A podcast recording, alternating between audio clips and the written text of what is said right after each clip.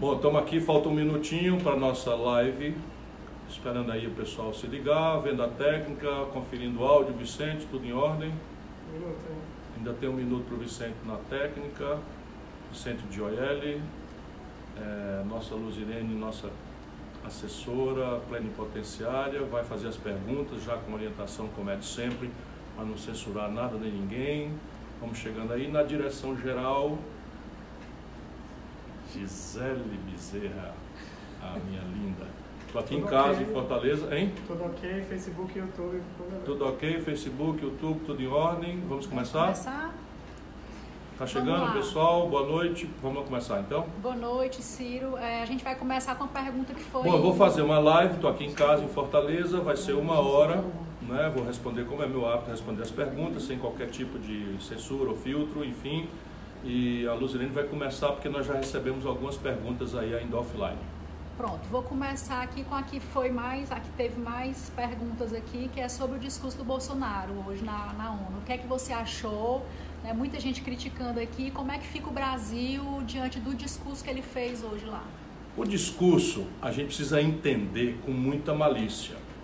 Esse discurso do Bolsonaro foi escrito com muito cuidado. Cada frase foi escolhida, cada provocação, cada grosseria, cada estupidez e tal. Se para nós todos, e eu digo para vocês, para nós todos da comunidade internacional e especialmente a comunidade brasileira, ele pareceu um ser desprezível, odiento, não é?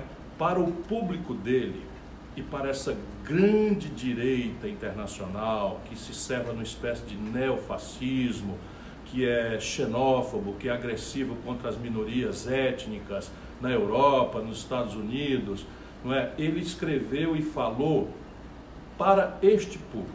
A gente precisa entender isso, senão a gente entra no jogo do Bolsonaro que nem patinho e nós não podemos cair no jogo do Bolsonaro que nem patinho. O Bolsonaro é um despreparado completo.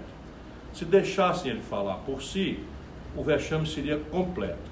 Mas esse discurso, fundamentalmente, deve ter sido escrito, se eu bem conheço, e olha que eu conheço bastante bem, foi escrito o eixo central pelo guru dessa ultradireita internacional, que é um camarada cavernoso chamado Steve Bannon.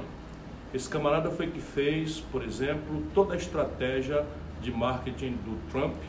E só para vocês verem como o bicho é tenebroso, ele hoje está sediado na Itália, trabalhando toda essa ultradireita mundial.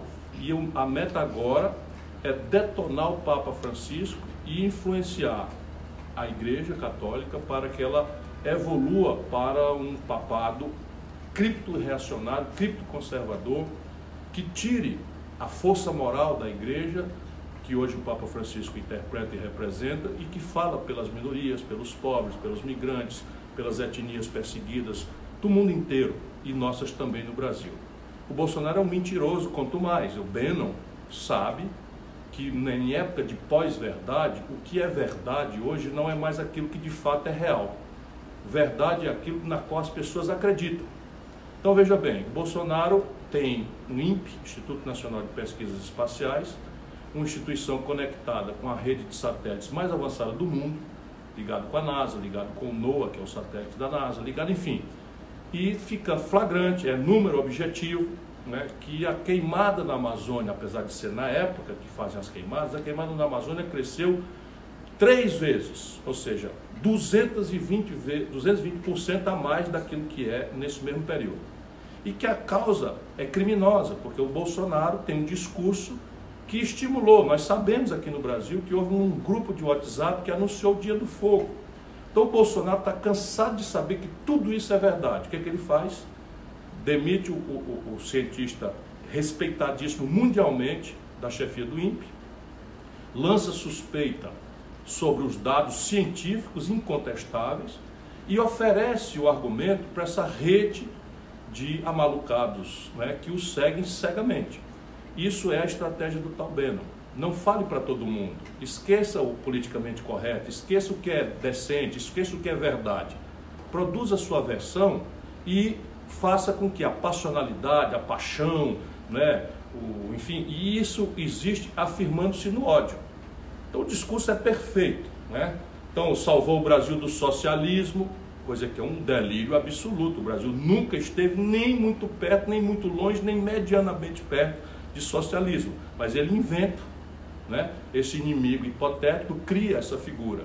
Depois explora de novo aquilo que o identitarismo estúpido de uma esquerda que não lê, que não tem compreensão estratégica do mundo e que cai como bobinhos nessa estratégia, como fez recentemente o prefeito do Rio de Janeiro, e aí cita a moral popular com essa história de que é, tem uma, todo um esforço de deformação moral das nossas crianças, o aparelhamento das escolas para deformar os costumes, excita a religiosidade do nosso povo.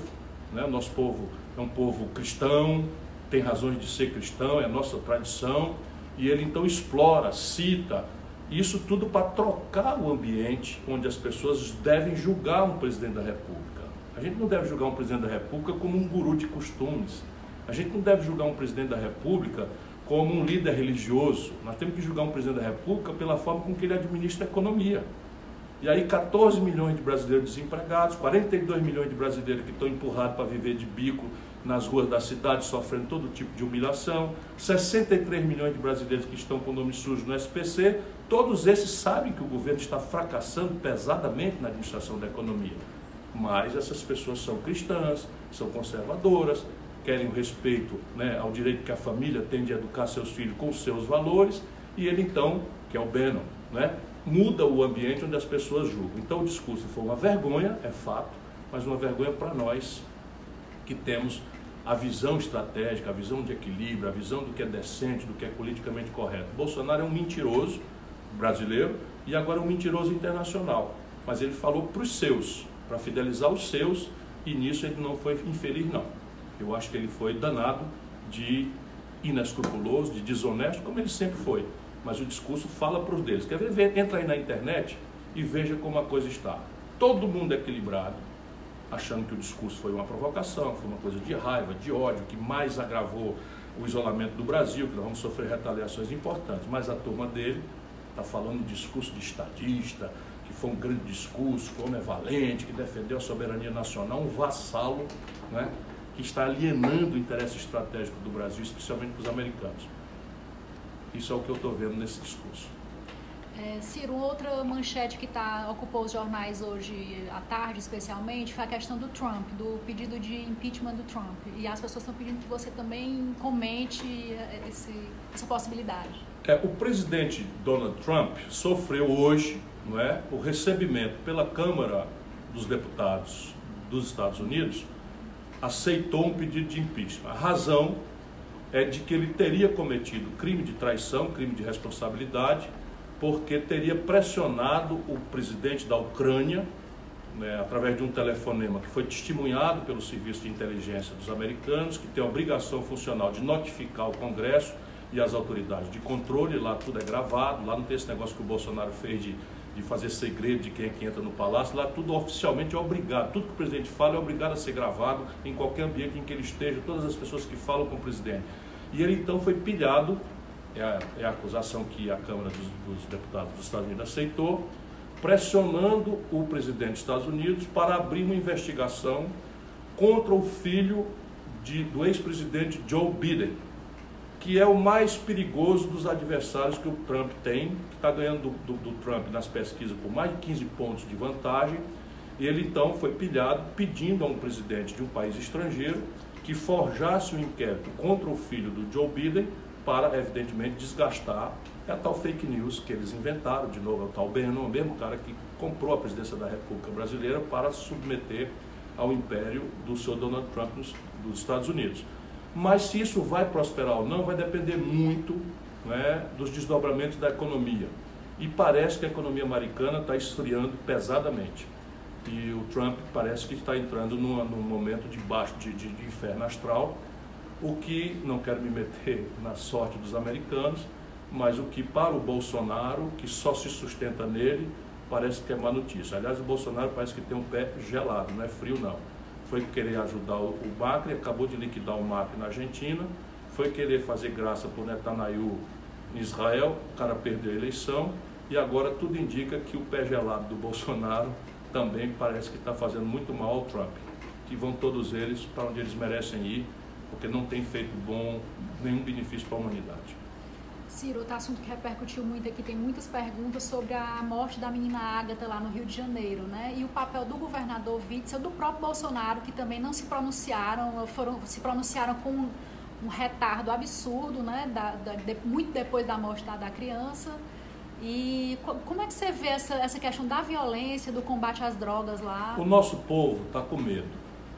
Isso é o que o meu coração me manda dizer antes de mais nada. Nosso povo está com medo a violência está espetada como um espinho no coração de todas as famílias brasileiras e 14 anos é, de governo Lula, Dilma, Michel Temer, aparentemente não foram capazes de oferecer nenhuma solução estratégica para esse gravíssimo problema que é a violência no Brasil inteiro. Na nossa fortaleza, de novo, está acontecendo o enfrentamento com as, nossas, com as facções, com, as, com a nossa polícia, com as facções criminosas. Mas aqui não morreu nenhum policial nesse enfrentamento e aqui também não se disparam tiros a esmo, de maneira que nós não temos praticamente nenhum grande grave incidente, e temos, mas não tem a, o peso, a estatística, a, a violenta presença de cinco mortes de civis por dia, como está acontecendo pela Polícia do Rio de Janeiro. Isto dito, ou seja, que há um problema sério de violência, isso predispôs o nosso povo a votar em gente que fala rasamente, fala grosseiramente, de forma simples sobre o problema. E essa é a tese: bandido bom é bandido morto. Então, com a sociedade que está amedrontada, ouvir o Bolsonaro falar que bandido bom é bandido morto, e o Witzel que o imitou, e o Dória em São Paulo que também imita, e esse, enfim, esses fascistas que apareceram no Brasil, eles sabem que simplificando grosseiramente eles vão conseguir falar para o coração do nosso povo. Isso é um grosseiro e grave engano. Segurança pública não é aparato, não é tiroteio na rua, não é enfrentamento cara a cara, expondo trabalhadores, donas de casa, é, é, crianças indo para a escola a, esse, a estilhaços dessa perdidíssima guerra. A modernidade, a, a tecnologia, a inteligência policial, se infiltrar nas organizações, mapear os responsáveis e tirá-los cirurgicamente de, de, de circulação agravar as penas, isolar os cabeças dos presídios federais, cortar as comunicações, isso e somente isso é o que vai resolver. De onde é que eu estou tirando isso? Eu estou tirando isso da experiência internacional. Os Estados Unidos, que parece ser um lugar muito pacífico, os Estados Unidos tiveram esse tipo de, de criminalidade, de crime organizado, de banditismo praticamente terrorista, de gangsterismo, muito violento. Ali nos anos 40, os anos 50, 60 ou mais para trás, e o Bronx, e o Brooklyn, Nova York, eram regiões onde você não entrava. Eu visitei a primeira vez os Estados Unidos, Nova York, a turma dizia, não vai no Harlem, não vai no Bronx, porque chegava ali é assalto na certa. Pois bem, hoje você vai em qualquer lugar e foi resolvido, foi resolvido com tolerância zero, mas não era com enfrentamento. Quando é necessário, tudo bem que morra o bandido, você está atacando injustamente um policial, que é um trabalhador, pai de família, é da lei, não precisa que eu autorize, nem que ninguém autorize, nem que mude lei nenhuma. Se o bandido está ameaçando o policial ou terceiros, é da lei que a polícia deve ter energia, deve usar moderadamente essa energia, deve poupar né, sempre que possível a vida e levar o culpado para o julgamento severo da justiça. Tudo isso está faltando no Brasil, mas definitivamente fazer esse enfrentamento na rua é o mais puro nazismo genocida. Você pode acreditar numa coisa, enquanto o seu Witzel, não é, tem quase cinco pessoas por dia, policiais inclusive, morrendo nesta luta maluca que ele está estimulando, crianças ficam apavoradas dentro de escola, atirando de dentro de helicóptero, nenhum grande narcotraficante foi preso pelo seu Witzel. Nenhum grande sequestrador foi preso. Para bem dizer, o cidadão que foi apanhado com mais de 200, 200 fuzis contrabandeados foi botado solto na rua. Por desgraça, no dia que a Agatha foi assassinada, com um tiro de fuzil pelas costas, uma criança de 8 anos, mais uma família destroçada. Nós precisamos dar um basta a isso. Mas o basta não é com mimimi e alisando o bandido. É com uma polícia severa, porém baseada na ciência, na tecnologia, na investigação, na inteligência policial, mapeando as cadeias do crime organizado e prendendo os cabeças que não vivem na favela, não vivem no morro. Quem vive na favela e no morro são as buchas de canhão de uma juventude cooptada porque falta elas escola que preste, falta elas lazer, falta elas uma consciência de que o consumismo que se estimula ela todo dia compra e compra e compra sem ela ter dinheiro, sem o pai ter dinheiro, não são a saída para isso. Isso importa numa educação em tempo integral que dispute o garoto e a garota com o narcotraficante. Sim, você já tocou rapidamente, mas assim, tem muita gente perguntando sobre a violência aqui no Ceará. Qual é a avaliação que você faz e como é que você acha que, o, que o, qual é o papel do governo do estado e do governo federal nessa questão da violência nos estados? Veja, não há solução para a violência em nenhum lugar, e portanto aqui também no Ceará, fora de uma mudança profunda na política de segurança pública do país. Eu vou atualizar esses números dia 8 no Observatório Trabalhista, mas até o mês passado, o governo Bolsonaro tinha executado 6,5% do orçamento de segurança pública a menor execução orçamentária da história do Brasil. Isso mesmo que eu acabei de dizer. De cada 100 reais da verba disponível para o governo federal esse ano de 2019, de cada 100 reais, o Bolsonaro só aplicou R$ 6,50. Isso no concreto mostra que não há nenhuma prioridade real, para além da conversa fiada, da exploração do medo do povo com demagogia e etc, etc, etc ele fez uma coisa interessante para nós no Ceará e para o Brasil, coisa que eu reclamava há 10 anos e que os governos do PSDB e do PT não fizeram por razões muito estranhas, inclusive. Eles fizeram, Bolsonaro pegou todas as cabeças das facções criminosas, daqui do Ceará, por exemplo, saíram uns 30, e levaram para presídios federais e isolaram a comunicação. E isso é o que explica essa recidiva aqui no Ceará. Os homicídios caíram aqui no Ceará 59%. Por quê? Porque as, os cabeças do crime organizado foram retirados daqui, nós mapeamos, fizemos aquilo que eu falei, inteligência policial, investigação, se infil, a Polícia Civil do Ceará se infiltrou, achou meia tonelada de dinamite, enfim, e eles enlouqueceram. Então resolveram retaliar os cearenses e, e o governo do Ceará, queimando ônibus na rua, né, atingindo prédios públicos, enfim. E estão sendo, estão sendo enfrentados. E vai ser assim aquele que for apanhado fazendo isso, ou vai preso ou vai para o cemitério. Naturalmente, tudo aqui dentro da lei, da regra, não tem negócio de tiroteio para atingir bala perdida, atingir criança. Isso é tudo com profissionalismo. Nós triplicamos o efetivo do Ceará, nós aumentamos expressivamente a nossa perícia forense, a nossa capacidade de investigação hoje se aproxima das coisas mais sofisticadas do mundo. Por exemplo, havia 26 sequestros em Fortaleza por ano, acabou praticamente, assalto a banco diminuiu, todos esses crimes em que a inteligência tem mais eficácia. Nós estamos apanhando ainda, mas já caiu 59%, nós estamos apanhando ainda dessa disputa de território pelas facções criminosas em busca de, de, de, de tráfico de droga.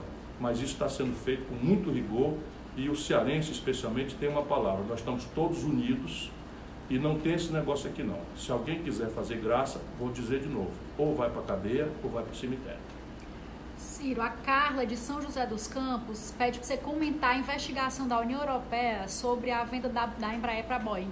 Eu te agradeço, Carla, porque isso é uma das maiores negociatas que a humanidade já assistiu em qualquer tempo. O Brasil tem desequilíbrio negativo, tem prejuízo em todos os setores de alta tecnologia. Por exemplo, todos os nossos celulares, eletroeletrônica, informática, comunicação são importados do estrangeiro, o buraco é imenso em dólar o, a química fina, o Brasil compra do estrangeiro todos os nosso, nossos remédios, compra os meios de diagnóstico médico, compra todos os computadores, 80% do valor de um carro, enfim, todos os setores de alta tecnologia no Brasil têm prejuízo. Só um dá lucro para o Brasil, que é o setor de tecnologia aeroespacial, por causa da Embraer, que é, antes de mais nada, uma empresa de engenharia.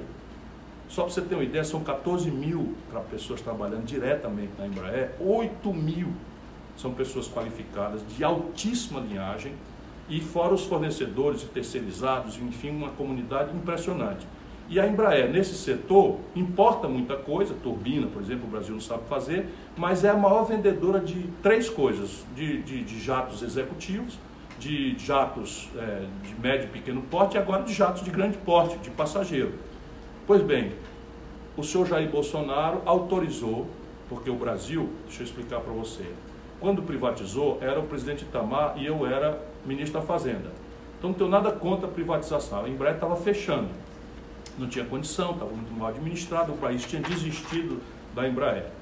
Para não fechar, nós então fizemos a privatização da Embraer. Mas metemos nessa privatização o controle nacional e reservamos para o governo uma ação preferencial que se chama no jargão econômico de golden share, que é o pedaço de ouro. Por esse pedaço de ouro que nós botamos no estatuto da, da, da Embraer, o governo brasileiro tem o poder de vetar qualquer negócio que fira o interesse nacional, que fira, por exemplo, a segurança nacional, porque a Embraer também produz essencialmente nossa estrutura aeroespacial, não só aviões de altíssima linhagem, lá atrás o, o, o, o Chavante, lá atrás o Bandeirantes, lá atrás o, o, AMX, mais recentemente nós, nós, enfim, temos o Super Tucano, que é um belo de um avião de treinamento, que, enfim, tem um sucesso de mercado mundial, e agora ela está pronta para receber encomendas de bilhões de dólares por duas joias. Uma, o KC-390, que é um super cargueiro espetacular, tem uma fila para comprar de 20 bilhões de dólares. Portugal já comprou três, o Brasil vai, vai incorporar os primeiros três e tal. E o Caça Gripen, que foi uma transferência do pacote tecnológico 100% pela Saab sueca, em troca de uma parceria que transforma o Brasil numa plataforma mundial de vender um caça que é uma joia tecnológica com aplicações civis as mais importantes. Eles controlam também, tem capacidade de controle de fronteira, radar, enfim, uma empresa de absoluta importância que virou o jogo, virou lucrativa e o senhor Jair Bolsonaro entregou para a Boeing, que é uma empresa que está quebrando, uma empresa americana que está responsável por escândalos monstruosos, né? lançou um 737 MAX que já matou quase mil pessoas, esses aviões todos foram recolhidos, proibidos de circular no mundo. O prejuízo é imenso e o governo americano por trás, assim, contando com a vassalagem, com o entreguismo do senhor Jair Bolsonaro, e mais grave, que me choca profundamente, é um governo que tem nove ministros oficiais generais das Forças Armadas. Pois bem, esses traidores da pátria entregaram para preço de banana para a Boeing o controle da Embraer. Mas fizeram isso com muita ilegalidade. Então, eu estou já trabalhando vou tentar conseguir uma audiência pública no Senado e vou demonstrar não é, que os órgãos de, de controle do governo, o CAD, por exemplo, não é, os, o, a própria Força Aérea, que fez um relatório detonando essa venda, essa entrega, mas depois calaram a boca, não falaram mais nada. E é, eu sei que, evidentemente, são generais de pijama, porque o oficialato da Ativa deve estar, como eu, profundamente indignado. Eu conheço né, a minha primeira medalha militar, quando eu era oposição, quem me deu foi a extraordinária Força Aérea Brasileira, né, a força do brigadeiro Eduardo Gomes. Eu ainda tenho muita esperança em melar essa jogatina. E agora parece que eu vou ser ajudado. A União Europeia viu a negociata e resolveu fazer uma investigação. Por quê? Porque esse, esse, essa, essa, esse negócio é uma fraude que faz com que a Boeing tenha condições de monopólio em certos setores e esse monopólio, ou de truste, ou seja, de, de domínio de mercado, acaba fazendo uma concorrência desleal com a empresa aeroespacial europeia, que é a Airbus. Portanto, não só os europeus estão vendo a negociata, como nós brasileiros ainda temos tempo de melar essa jogatina que compromete a sorte do Brasil, especialmente em defesa e alta tecnologia. É, Ciro Bruno Moraes de Tapetininga, em São Paulo. Deixa eu só dar uma cutucadinha aqui. Na campanha de presidente, eu mandei uma carta para a Boeing e uma carta para os controladores da Embraer, que são bancos, de novo os bancos, né? de novo os bancos no Brasil. Então, quem controla a Embraer, por esses acordos, né? É, são os bancos. Pois bem, eu mandei uma carta para a Boeing e para a Embraer pedindo que não consumasse esse negócio enquanto não decidíssemos no Brasil a sorte nossa. O Haddad, candidato do PT, foi, ao, foi aos jornais e se comprometeu em manter esta negociata eu sofri todas as retaliações e agora ficam eles flanando, né, me agredindo, me insultando, como se eu não tivesse compromisso com o Brasil e eles, na prática, que foram em cima do que eu fiz. Eu paguei o desgaste de dizer, recebi uma carta gentil da Boeing dizendo que tudo bem, que entendiam minhas razões. Ah, os controladores aqui do Brasil da Embraer até hoje não me responderam, porque nem gentilezas, nem gentis, nem, nem gentis são para responder uma carta. E o senhor, meu, meu amigo não, é, não foi ele, o Lula que mandou, assumiu nos jornais o compromisso de manter essa negociada. Veja no Google se eu tenho razão ou estou mentindo. Bruno, eu faço já a sua pergunta. Eu vou fazer a primeira da Cristiane Barros, que tem tudo a ver com que você falou da questão dos bancos. Ela bota, Ciro, você é árduo crítico, árduo crítico dos bancos, mas ninguém conquista o poder sem se aliar a eles. Como você pretende se tornar palatável para essas famílias que lucram com o país do jeito que ele está hoje? Minha irmã querida, isso aqui é um compromisso de honra. Se for para vender a alma para essa gente, é melhor escolher outra. Eu não sirvo para presidir o Brasil. E eu explico para você. O Brasil hoje tem um orçamento. orçamento é uma lei que prevê todas as receitas e todas as despesas. Só para você ter uma ideia, 51 de cada 100 reais do orçamento brasileiro é juro para banco, rolagem de dívida e amortização. Pior, nós não estamos conseguindo pagar o juro, porque estamos desequilibrados em bases correntes, ou seja, falta dinheiro até para o dia a dia do Brasil. Isso está indo para o saco sem fundo, aumentando a dívida. No mundo hoje, você paga entre zero e negativo para tomar um empréstimo. Essa gente está cobrando 1,75% de juro ao mês para um brasileiro comerciante descontar no duplicado. Portanto, se você quer consertar o Brasil e não puser o dedo nessa ferida, você está simplesmente mentindo para o povo brasileiro. Não me peça que para ser presidente eu minta para você. Me dê força se algum dia for candidato de novo, me dê força para eu mudar isso. E não é para enfrentar com ódio, nem coisa nenhuma, é para botar eles no padrão né, que o mundo inteiro faz. Você tem um cartão de crédito, meu irmão? Pois bem, o cartão de crédito no Brasil, vamos dar logo o nome nos boi. O Visa, o American Express, lá nos Estados Unidos, que é a matriz deles, cobram 30% de juro ao ano. Sabe quanto é que eles cobram no Brasil? 270% de juros ao ano. Por que, que eles fazem isso? Porque o Banco Central do Brasil está entregue ao controle deles. Eles entregaram isso desde o Fernando Henrique. Desde o Fernando Henrique, com Lula foi a mesma coisa, que presidiu o Banco Central foi o ex-presidente do Banco de Boston. Quem presidiu o Banco Central na Dilma foi o camarada do Itaú.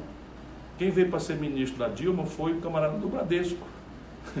Percebe? Então, ou a gente conserta as coisas, ou vamos ficar nessa situação em que o banquete dos bilhões é para os brancos e as migalhas a gente distribui para o povo pobre e se distraindo aí, fazendo de conta que o destino do povo trabalhador brasileiro é andar numa, numa, numa bicicleta ou numa moto com um, um sacolão da, da, da, do Uber Eats ou, ou do iFood nas costas para ganhar cinco reais e ser atropelado nas ruas das grandes cidades do Brasil. Portanto, ó, minha querida, se você quer mentira, eu quero muito que você me ajude, mas comigo não dá não.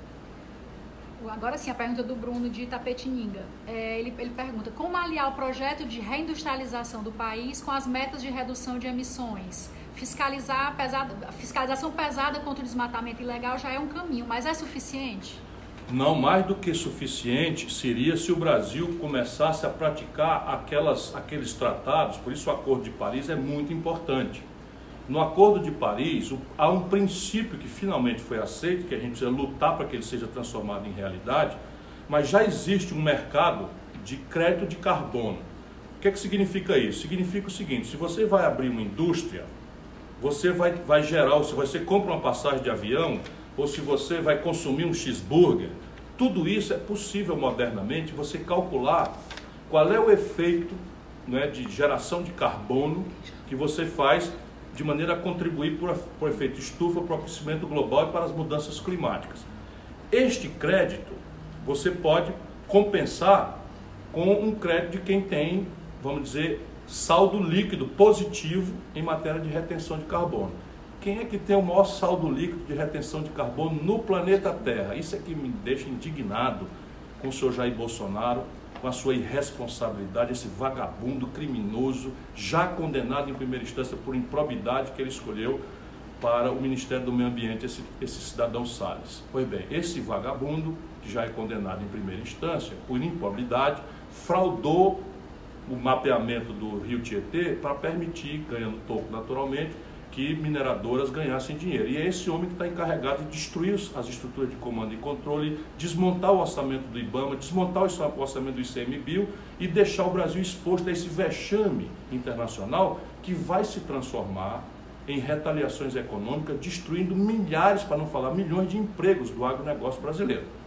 Espero que eu estou dizendo para vocês verem se eu tenho razão ou não. Pois bem, o Brasil é o país que tem a maior retenção de carbono do mundo por causa da floresta amazônica.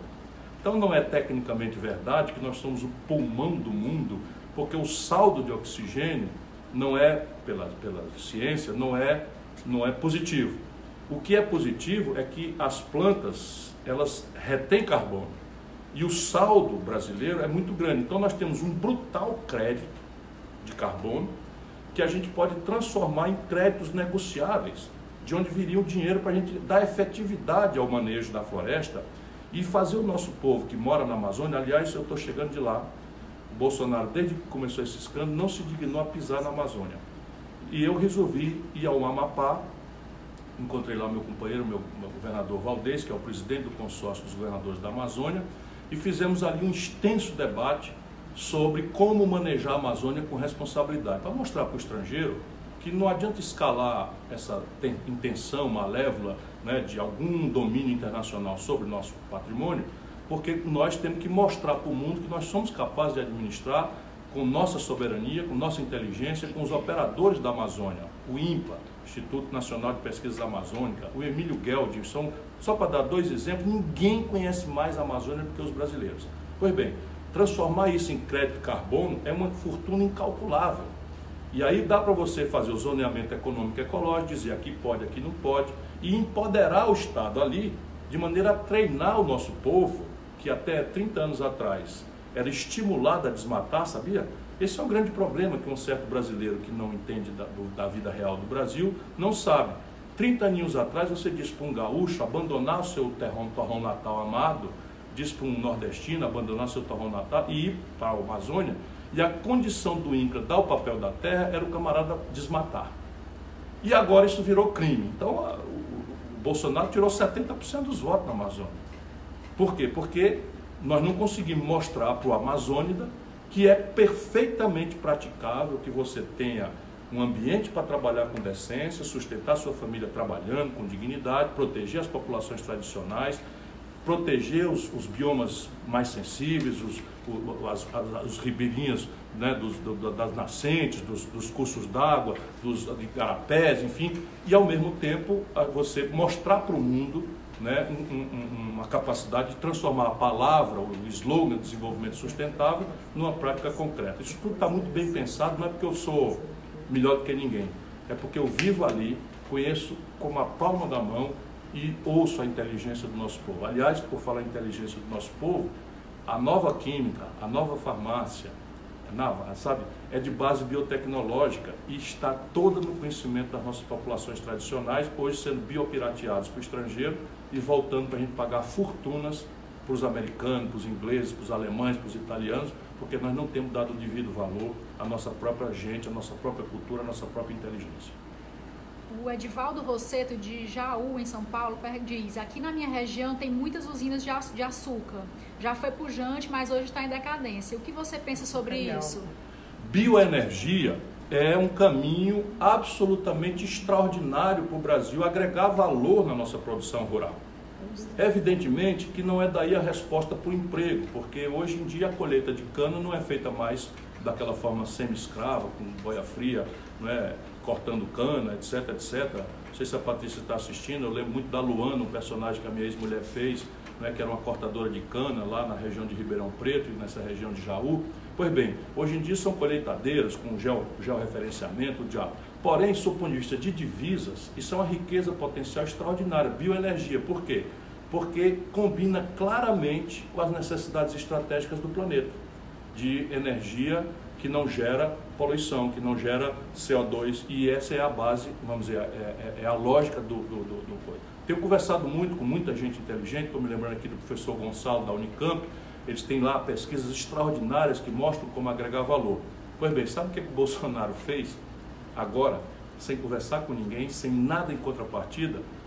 Você que está preocupado com a crise do setor no Brasil, o Bolsonaro autorizou, sem contrapartida nenhuma, porque o Trump pediu, uma importação de 750 milhões de barris de etanol dos Estados Unidos. Ou seja, o Brasil que inventou o etanol da cana-de-açúcar, agora, por ordem do seu Jair Bolsonaro, Brasil acima de tudo, Deus acima de todos, papo furado do grande, deu aos americanos a condição de vender etanol subsidiado aqui no Brasil. Vão acabar de liquidar. Né? Também esse setor, infelizmente, é, com um certo silêncio né, dessa, dessa gente trabalhadora e querida, que zangada com razão por muitas contradições do PT, votou de olho fechado, de ouvido tapado, num despreparado como o Bolsonaro. Aliás, a mesma lenhada levaram os produtores de leite, especialmente do Rio Grande do Sul, porque o Bolsonaro revogou o antidumping e está permitindo a importação sem qualquer tarifa de leite subsidiado da Europa. É isso que está acontecendo com o nosso país. É, a Luísa de Campos, no Rio de Janeiro, pergunta como você lida ou pretende lidar com as fake news que fazem sobre você e suas falas? Inclusive o Túlio Gadelha, que é do PDT, faz parte da CPI de, da, das fake news lá no Congresso. E quer convocar o Felipe Neto. É, quer convocar o Felipe Neto, inclusive, para... Sim, veja, o mundo inteiro hoje está em risco. Então, se eu for ficar com medo não é, do que vão dizer de mim, não é, eu não saio de casa. Agora, veja bem, o que é que eu faço? Eu me garanto. Eu me garanto. Então, são, eu não posso chegar fazendo graça como o, Dória, que era presidente da Embratu, no governo do Sarney, já foi botado para fora ali, enrolado em escândalo, depois até foi absolvido. Enfim, que, enfim o, o Dória era presidente da Embratu do governo Sarney. Aí nova política, papo furado, não sei de que. Esse Bolsonaro, 28 anos deputado federal, ligado a tudo que é de mais podre na política do Brasil, que está no Rio de Janeiro, quatro governadores presos, presidente da Assembleia preso, e o Bolsonaro ligado a todos eles, os filhos agarrados com milícia, agarrados com desviar dinheiro do gabinete, ele agarrado com se apresenta de nova política. Eu não, não posso me dizer nova política, mas eu tenho já, e muito orgulho, 40 anos de vida pública, já governei um estado, o oitavo maior estado brasileiro, já governei a quinta maior cidade do Brasil, que é a nossa querida Fortaleza. Já fui ministro da Fazenda, tive sob meu comando a economia do Brasil, ajudei a consolidar o Plano Real. Já fui ministro da Integração, botei de pé o projeto de transposição do Rio São Francisco, integração de bacia, de revitalização de São Francisco. Bilhões de reais já passaram pela minha mão. Nunca respondi por um inquérito, por nenhum mal feito, nunca na vida, nem sequer para ser absolvido. Isso nada mais é do que a minha obrigação, mas eu gosto de dizer porque isso é o que vai. Então, se eu me comporto, as fake news vão, pode estragar ali na véspera da eleição, mas não estraga porque eu me garanto, entendeu? O resto é vocês que têm que me ajudar. Eu tenho uma turma boa hoje aí, a quem eu quero agradecer de novo em público, essa turma que são estudantes, são jovens, são pessoas do Brasil inteiro a quem eu tenho procurado e que assumiram aí uma onda, um movimento de opinião de, de, que está construindo as bases de um novo projeto nacional de desenvolvimento e que me ajudam pesadamente na discussão na internet. Então, é seguinte, fake news é uma inerência, não é nós. Fizeram isso nos Estados Unidos, derrubaram a Inglaterra da Europa com, com um plebiscito misturado com fake news. Aqui está provado que Bolsonaro, com dinheiro de fora, fazia 5 milhões e 500 mil impulsionamentos de WhatsApp por semana, pago com dinheiro de empresários corruptos de Israel, a partir de uma plataforma na Espanha, Todo mundo sabe disso, o Facebook já puniu, o WhatsApp já puniu, só que não viu ainda foi o nosso Tribunal Superior Eleitoral, porque não vê, não ouve, não, não coisa e tal. E isso é o que nós temos que fazer, exigir uma regulação internacional e que os tribunais se preparem para poder enfrentar isso. Se não, meu irmão, democracia é babau. Se você puder continuar dizendo na mesa do Jornal Nacional que o adversário vai implantar o kit gay para ensinar as criancinhas a, a a ser não sei o que e tal, e a Rede Globo faz um desmentidinho tímido, não repete, não esclarece, não faz investigação, não denuncia a escandalosa mentira que foi feita ali, não tem democracia. Compreende? Aí o senhor, a senhora, que são pessoas cristãs, conservadoras, porque eu tenho um grande respeito, grande afeto à moral popular, eu respeito profundamente, embora a minha lei seja não se meta na vida de ninguém, aceite a diferença, seja tolerante, não, não invada a fé do outro, o jeito que o outro tem para adorar a Deus. Isso é a minha lei, mas a minha lei não é para impor para ninguém. Se eu for presidente, eu sou presidente de todos os brasileiros, jamais vou permitir que o Estado brasileiro, que o governo vai invadir a moral popular, vai impor a minha moral, a moral dos outros. Isso a gente tem que proteger a todas as expressões e respeitar apenas as diferenças, a tolerância e não aceitar a violência como linguagem de nenhum tipo de conflito no nosso país. Isso é que nos faz ser irmãos da mesma nação. Agora, fake news deforma tudo. Então, o que eu posso fazer? Volto a dizer, eu me garanto, me comporto e muita gente está me ajudando a esclarecer essas coisas. Mas recentemente ainda, o Haddad, que é meu amigo, inclusive, foi numa entrevista na Rádio CBN e disse que a minha proposta de reforma da Previdência era igual ao do Bolsonaro. Ele não apresentou proposta nenhuma, eu apresentei uma proposta completamente diferente, com os números, está tudo escrito, está na internet para quem quiser ver, e ele foi lá fala que os outros fazem fake news, ele foi lá, ele, da boca dele, disse que a minha proposta era igual a do Bolsonaro. Para a minha proposta obriga a contribuição patronal, a minha proposta mantém a, a previdência pública, a minha proposta mantém a previdência sob controle dos trabalhadores, a dele não existe, esse aqui é o lamentável, né, porque o PT passa 14 anos no poder e bota defeito nos outros. Mas tudo bem, faz parte, não estou me queixando, estou apenas dando um exemplo como é que eu convivo com fake news, respondendo na lata. Ciro, Matheus Oliveira pergunta: o que você achou da entrevista do Flávio Dino para o Roda Viva? Pode se aliar a ele nas próximas eleições? E ao PT? O Flávio Dino é um velho e querido amigo. Né? Velho e querido amigo. Nesse momento, é natural, é legítimo, e eu peço inclusive que a, as pessoas que simpatizam comigo não tratem mal, não se sintam ameaçadas por qualquer tipo de legítima pretensão do Flávio Dino. Faz um governo respeitabilíssimo no Maranhão, não foi fácil, né? imagina, se elegeu no Maranhão contra o Sarney com apoio do Lula. Opa, pronto, falei, vou falar de novo. Ó, quando o Flávio Dino se lançou, naturalmente o PT local do Maranhão se aproximou para apoiá-lo, porque o PT do Maranhão foi a vida inteira humilhado pelo o Sarney e o grupo do Sarney, né, que é dono da Globo, que é dono de todo, de, de enquanto que é de poder lá. Sabe o que aconteceu? O Lula mandou o PT fazer uma intervenção e obrigou o PT a apoiar o Sarney, o candidato do Sarney. Ou seja, se dependesse do PT, o Flávio Dino tinha sido um aborto, tinha morrido antes de nascer. Eu, já nessa data, né, o apoiei. Apoiei pesadamente, o PDT apoiou, apoiou a reeleição e não estou arrependido nem um pouco. Agora, o que é está fazendo a burocracia do PT? Está dando corda no Flávio Dino e tal, e o Flávio Dino, de, de bobo, não tem nada, está fazendo de conta que pega corda. Portanto, fiquemos todos tranquilos. O Brasil precisa de 10 Ciro Gomes, de 20 Flávio Dino. Não é possível que só uma pessoa se ache o dono da bola, o Pelé do jogo, e que um país de 210 milhões de, de habitantes precisa de uma pessoa só, que uma vez preso, não podendo ser candidato, nos deixou todos órfãos. E se morrer, que Deus o proteja, que eu não quero ver essa notícia desagradável. Nós não podemos ter uma pessoa só, esse negócio de culto à personalidade, isso é uma deformação grave, isso não tem nada de esquerda, não tem nada de progressista. Portanto, nós precisamos dizer viva Flávio Dino, né? que venham mais Flávio Dinos, que venham o Rui Costa, governador da Bahia, reeleito com 75% dos votos, esse cara é bom. Vai porque ele quer disputar a presidência da República, eu vou achar ruim, isso é bom para o Brasil. Meu jeito de ver as coisas é assim, e o povo escolhe quem for melhor, e nós devíamos escolher entre 10 bons. Percebe o que eu estou querendo dizer? Não escolher o menos bom, o menos ruim, ou o mais. Enfim, nós temos que escolher o melhor entre os melhores. Isso é o que faz uma nação achar boas lideranças, bons projetos e caminhar. A Mara de Florianópolis. Eu não vi a entrevista ainda, mas vou ver. A Mara de Florianópolis pergunta: Lula fala de você em todas as entrevistas, por quê?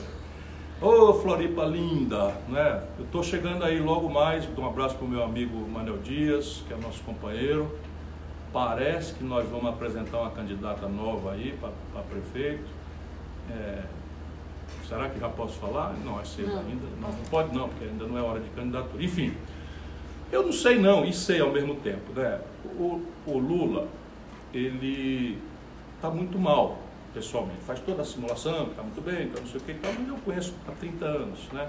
O camarada não pode estar tá bem, preso, isolado, onde só chega perto dele gente bajuladora, porque quem vai visitar o cara na cadeia chegar e dar notícia ruim? É compreensível isso. Ele perdeu os grandes amigos que eram sinceros com ele. Perdeu o Buxiquem, perdeu os Márcio Tomás Bastos, perdeu o Zé Disseu por outra razão, felizmente está vivo, perdeu o Zé Genuíno por outras razões também, é, enfim, não está podendo estar com ele, perdeu Palocci porque, enfim, entregou todo mundo, fez uma, uma, uma, uma avassaladora, devastadora delação premiada envolvendo todo mundo, e foi o braço direito dele. Então não é fácil a vida do cara. Porém, ele parece que de uma vez por todas perdeu qualquer nexo com a realidade com um mínimo de humildade. Então, se você olhar, eles agora me escolheram como adversário principal. Se você reparar bem, eles têm uma máquina paga com os trocados do mensalão, com os trocados do petrolão ou com dinheiro público do fundo, do fundo partidário. Eles pagam essa máquina na blogosfera, recrutados jornalistas cujas escolas foram as piores possíveis. Um deles foi jornalista dos, das organizações Globo, era o mais picareta, o mais mentiroso, o mais canalha, contratado por PT. O outro foi da Veja, do outro site. E aí contrataram o vagabundo que vivia mentindo, esculhambando, fazendo coisa a serviço de tudo, da pior coisa, contrataram o cara. E como esses vagabundos não têm critério nenhum, viraram pau mandado para fazer a difamação de todo mundo. Então eu digo que o sistema tributário brasileiro é o mais regressivo do planeta, e ele diz assim, Ciro Gomes está atacando Lula. Como o Lula não está podendo conversar com gente equilibrada, acaba acreditando nessa maluquice. Se você reparar, duvido que alguém veja um ataque meu pessoal ao Lula. Eu faço uma crítica porque é inadiável, meu irmão, minha irmã queridos. Eu falo da burocracia do PT, eu não falo do simpatizante do PT. É inadiável essa discussão. Repare bem as escolhas do Lula. Quem foi que botou Michel Temer na linha de sucessão do Brasil? Foi o Lula. Quem impôs a Dilma? Experiência anterior política? Zero. Aí desastra o país, não consegue um terço dos votos no primeiro ano do governo, faz uma economia política ruinosa, arrebenta com as contas públicas do país, arrebenta com o emprego, pegou o desemprego no Brasil com 4%, entregou com 12%. E eles fazem de conta que não aconteceu nada disso. Aí é um golpe, foi o um golpe, foi o um golpe. Ora, eu, Ciro Gomes, era empregado, altamente bem remunerado da CSN, pedi demissão do meu emprego, fui para a rua brigar contra o impeachment. Não é porque eu achasse o governo da Dilma um Brastemp, não, eu achava o governo da Dilma um desastre, estava tudo dito aí. Mas remédio para governo ruim não é, não é impedimento, muito menos de uma pessoa honrada, que a Dilma é uma pessoa honrada, nunca roubou um centavo de ninguém.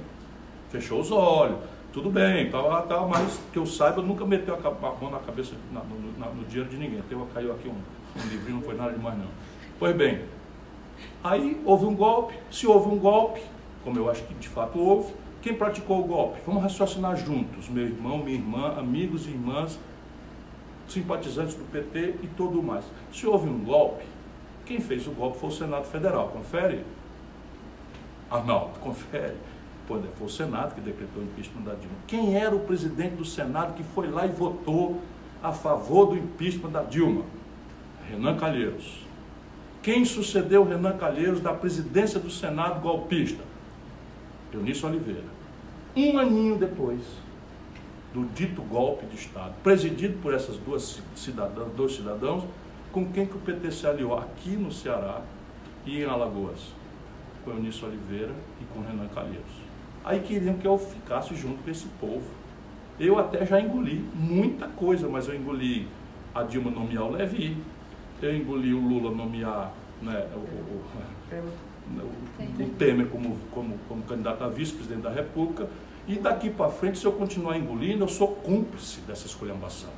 Hoje eu vi com muita dor, quero mandar um abraço para ele, uma frase do Leone, que é esse artista maravilhoso, né, que dizendo que se arrependeu de ter votado em mim, não pelas minhas ideias, eu agradeço esse reconhecimento, mas pela minha posição eleitoral. Meu irmão Leone, é porque você não sabe da missa um décimo do texto.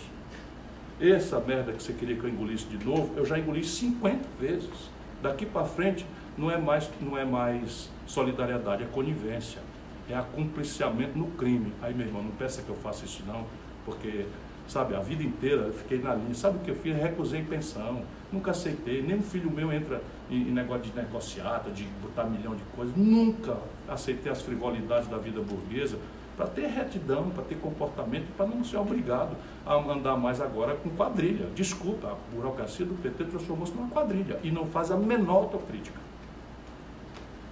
Pelo Twitter, o José Américo Ferreira pergunta: por que, quando você foi ministro do Lula, como você mesmo disse que o PT roubou o Brasil, você nunca fez nada para evitar?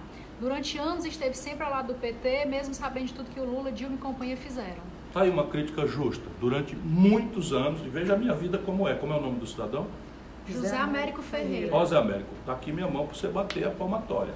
Por que, que eu fiquei do lado do Lula desse tempo? Porque na luta política, meu irmão, a gente vale pelo que é e pelo que nega. Então, se você me der a vênia, pelo respeito que eu lhe tenho, se você tiver o mesmo comigo, você vai ver que em 1998, não sei nem qual é a sua idade, eu fui candidato contra o Lula. Contra o Lula e contra o Fernando Henrique Cardoso. Dizia claramente que o Fernando Henrique estava desastrando o Brasil, que eu tinha ajudado a fazer o real e sabia, e que o Lula não tinha resposta boa para isso. Em 2002 eu fui candidato contra o Lula e contra o Alckmin. ou Serra, contra o Serra. O que, que acontece? Eu não tive a honra de merecer a maioria dos votos. Fiquei fora do segundo turno. E o segundo turno obriga a gente a escolher o menos ruim. Então, para mim, não tinha a menor dúvida que entre o Serra e o Lula, eu devia, nós devíamos dar uma oportunidade para o Lula que nunca tinha sido. O Serra era uma pessoa que eu já conhecia, que está enrolado em todo tipo de escândalo e roubalheira que o amigo possa imaginar. Aí me chamou para ministro, eu não aceitei, e aí depois insistiu muito, dizendo que se eu tivesse sido eleito eu ia querer que ele me ajudasse e tal. Aquilo mexeu comigo, falou no Brasil, e eu fui lá e trabalhei. Aí explodiu o mensalão. Todas as minhas opiniões foram públicas. Todas as minhas opiniões. E na sequência eu não aceitei mais ser ministro do Lula. Faça essa justiça comigo. Não aceitei mais ser ministro do Lula. E aí vai a, a reeleição. Quem vem? O Geraldo Alckmin. O que, é que eu posso fazer? A gente, se não, eu não posso mais ser candidato, não podia ser candidato, meu partido não me deu mais legenda para ser candidato. Lá foi o Lula contra o Alckmin. Eu votei no Lula, já sabendo e dizendo, se você for no Google e recuperar, eu nunca deixei de falar publicamente as minhas restrições. Cansei de falar das imprudências do mensalão, cansei de falar das loucuras que estavam sendo feitas ali. Tal. Na sequência vem a Dilma contra o Aécio Neves. Meu irmão, tu queria que eu votasse no Aécio Neves? desculpa, você não conhece, mas eu conhecia, não dava. Então, também meu partido não me deu legenda. Agora, para mim, chega. Então, se eu ainda tiver direito, não é? porque eu sei que boa parte dos votos que eu não tive foi por essa justa crítica sua. Eu andei ao lado dessa gente esses anos todos. Então, veja como é a minha vida. O Leone está zangado porque eu não votei nessa quadrilha de novo. E você não quer porque eu, no passado, votei neles. Será possível que eu não possa não é? mostrando que eu fui candidato em 98, 2002 e que não fui mais porque o meu partido não me deu legenda, é isso que eu quero ver. Se não, meu irmão, tudo bem, escolhe o Bolsonaro e aí aceito o resultado. Por falar em Bolsonaro, Ciro, o Luiz aqui pelo YouTube pergunta: tá com ciúme ou inveja do Bolsonaro? Não, não, não. Nem da minha mulher eu tenho um ciúme, quanto mais de um caba despreparado e grosso como o Bolsonaro. Deixa eu te explicar, meu irmão. Quando a gente tem 57 milhões de votos, maioria, a gente recebe o mandato do povo para governar. Mas numa democracia, que eu não sei se você dá o mesmo valor que eu dou, quem recebe quase 14 milhões de votos também tem um mandato. Qual é o mandato de quem não teve a honra de merecer o voto da maioria, mas recebeu 14 milhões de votos? É ser oposição, é cobrar, é apontar as contradições, é indicar os malfeitos, é? E eu procuro fazer isso com equilíbrio, com isenção. Passei 100 dias sem dizer nada. Não quero ver o circo pegar fogo para rir da cara do palhaço. Por quê? Porque eu sei que o palhaço, nesse caso, somos nós, a sociedade brasileira. Nunca fui adepto do quanto, do quanto pior, melhor. Para cada crítica que eu faço, eu apresentei uma proposta alternativa. Mas não queira tirar de mim né, a tarefa que eu recebi de 14 milhões de brasileiros. E essa tarefa é fiscalizar o governo Bolsonaro, é criticá-lo, Invejar um cara que é desmoralizado no mundo inteiro, um cara que é que falou em corrupção e que tem os filhos agarrados na roubalheira que tem e que está manipulando a Polícia Federal, o Ministério Público, que está amordaçando o Moro, que é um carreirista, que está ali só achando a hora de meter a faca nas costas do Bolsonaro. É isso que tu acha que eu tenho inveja? Procura outro argumento, meu irmão, porque a minha tarefa é essa. Eu recebi 14 milhões de votos, não tive a honra de merecer a maioria do povo brasileiro, mas 14 milhões de cidadãos confiaram em mim. E eu vou levar essa minha tarefa de fiscalizar, cobrar e mostrar o mal feito até o limite da minha responsabilidade. O Reginaldo Sobrinho aqui pelo YouTube pergunta o que acha do Mangabeira conversando com o governador Witzel? Eu acho o Mangabeira uma figura exótica. Eu digo para ele que ele é a prova da incompletude do ser humano. Porque o Mangabeira, sou vista intelectual, é o cara mais sofisticado com que eu já conheci. Olha que eu conheço Noam Chomsky, que é absolutamente extraordinário. Eu conheço é, Nobel de Economia, dessa minha experiência no estrangeiro, conheci vários prêmios Nobel, se é assim que fala, prêmios Nobel, né? não, é, não tem Nobel, porque Nobel é um nome próprio, vários prêmios Nobel. Eu tenho, tenho um privilégio de conhecer a melhor da inteligência brasileira e posso lhe dizer, sem exagero, o Mangabeira é um dos mais sofisticados intelectuais da humanidade respeitado na China, respeitado na Europa, respeitadíssimo nos Estados Unidos, é o mais jovem titular da Universidade de Harvard, mas às vezes faz umas coisas na política, que é o que eu digo, é incompletude do ser humano, que ficam estranhas.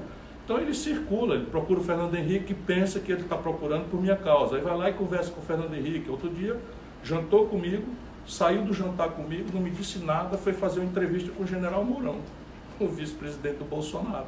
por pessoas sobre quem eu tenho uma opinião muito negativa, como todo mundo que me conhece sabe. Não nem me disse, não jantar comigo. Mas ele é um homem livre.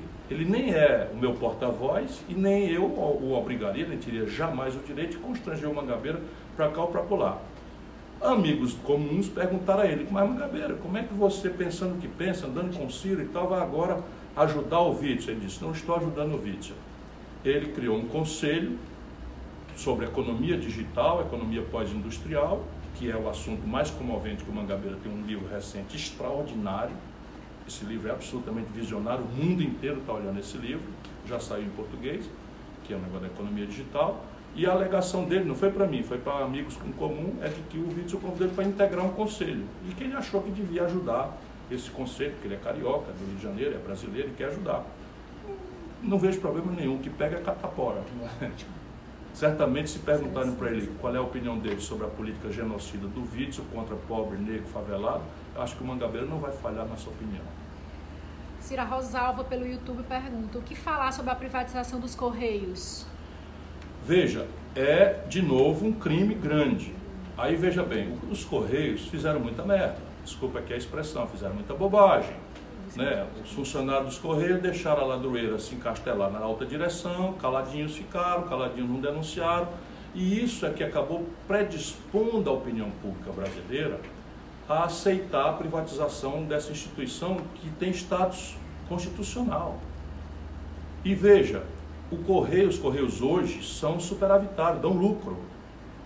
E os Correios não dão lucro porque entregar uma carta em Ariquemes, ou entregar uma encomenda né, em Rondonópolis, ou em, em Tabatinga, dá lucro. É porque os Correios, sendo públicos, eles fazem aquilo que a gente chama de subsídio cruzado. Ao entregar uma encomenda no Rio de Janeiro, em São Paulo e Fortaleza, as cidades mais, mais comercialmente viáveis, ele bota um pouquinho a mais no preço para compensar o preço que ele vai estar. Se você entregar isso para a iniciativa privada, esqueça. A iniciativa privada, a tendência natural é o lucro. Então, todos os setores que não, não são rentáveis, não são lucro, e o Brasil é profundamente desigual, vão ficar descobertos. Ou veja se a FedEx vai né, na cabeça do cachorro entregar uma encomenda. Veja se a UPS vai, mesmo assim, lá no fundão da metade sul, Santana do Livramento, veja se a UPF, UPS vai vai entregar é, uma encomenda? Vai, mas vai por 700 reais, por mil reais, enquanto o Correio hoje entrega por 200, 250 reais. E é isso que está em discussão. Eu, portanto, apoio a luta do, dos funcionários, dos trabalhadores dos Correios, e eu apoio, inclusive, o esforço que eles estão fazendo de chamar a opinião pública brasileira a prestar atenção nesse desastre que está se anunciando. Aliás, isso é só o começo. Privatizar a Eletrobras é um crime de transcendental e gravíssima consequência para a vida do nosso povo. E por aí vai a loucura. E não é que eu sou contra a privatização, não. Acabei de falar que eu ajudei a privatizar a Embraer. Eu não tenho nada contra a privatização da telefonia celular, por exemplo. Agora, privatizar petróleo, eletricidade, não é? privatizar dados. Espera um pouquinho. Você está sabendo, irmão? Minha irmã, você está sabendo que eles vão pegar o SERPRO e privatizar. Sabe o que é o SERPRO? É o Serviço Federal de Processamento de Dados. Sabe o que é que passa por lá? Toda a declaração de imposto de renda tu tem direito a sigilo. Lá está toda a explicação da tua vida, quanto tu gastou de cartão de crédito, aonde tu gastou. Aí, ó, vai prestando atenção. Então, isso daí agora vira dados, que hoje é o novo nome de petróleo. Hoje o petróleo moderno é dados. Esse, esse Facebook ganha bilhões de dólares vendo o que é que tu faz na internet e fazendo via algoritmos a consciência dos teus hábitos de consumo. Quer ver? Experimenta. Experimenta. Você que usa o Facebook, entra no Google, e pesquisa uma coisa que você não vai lá de jeito nenhum. Pesquisa o seguinte, hospedagem em, em Bangladesh. Olha lá, Bangladesh, hotel em Bangladesh, pesquisa no Google. Espera e volta uma hora depois, duas horas depois no Facebook para você ver como o Facebook parece que adivinhou e começa a te fazer propaganda. Isso é que estão querendo o senhor Jair Bolsonaro fazer, entregar o processamento de dados do Brasil a potências estrangeiras. Cira, vamos terminar aqui com essa pergunta. Está pertinho de terminar? Que pena, foi tão bom. Pergunta Obrigado a todos que participaram. Desculpa aos que eu não pude atender, mas vamos continuar aí. Ele te pergunta quando você lançará o seu novo livro. Trabalhei hoje o dia inteiro né, na revisão final. Estou devendo, mas é porque tem muito assunto que eu fico querendo atualizar e tal, mas está na hora de, de, de encerrar. Hoje eu vou até botar uma, uma, foto no meu Facebook, daqui a pouco vocês vão ver. Né? Eu estava aqui fazendo a revisão junto com o Vicente, de OL, junto com o professor Gustavo Castanhon, que é um intelectual vinculado à Universidade Federal de Juiz de Fora, que está me ajudando a, a, consolidar esse livro, fazendo a revisão aí dos números e tal. E estou muito empolgado e veja bem, pelas tantas chega o Gael, meu nenenzinho, querendo participar também, sobe nas minhas costas e fica supervisionando a revisão do livro. Eu vivi hoje um dia muito feliz por causa disso. Isso eu estou devendo a você, brasileiro, a você, brasileira, porque é um livro esperançoso. É um livro duro, quando identifica as raízes do problema. Quem botou o tatu em cima do toco, você sabe né, que esse tatu não sobe em toco. Se você vir algum tatu em cima do toco, é porque alguém botou. O que é o toco, o que é o tatu, onde é que nós chegamos nessa condição terrível, o que é que está escrito aí?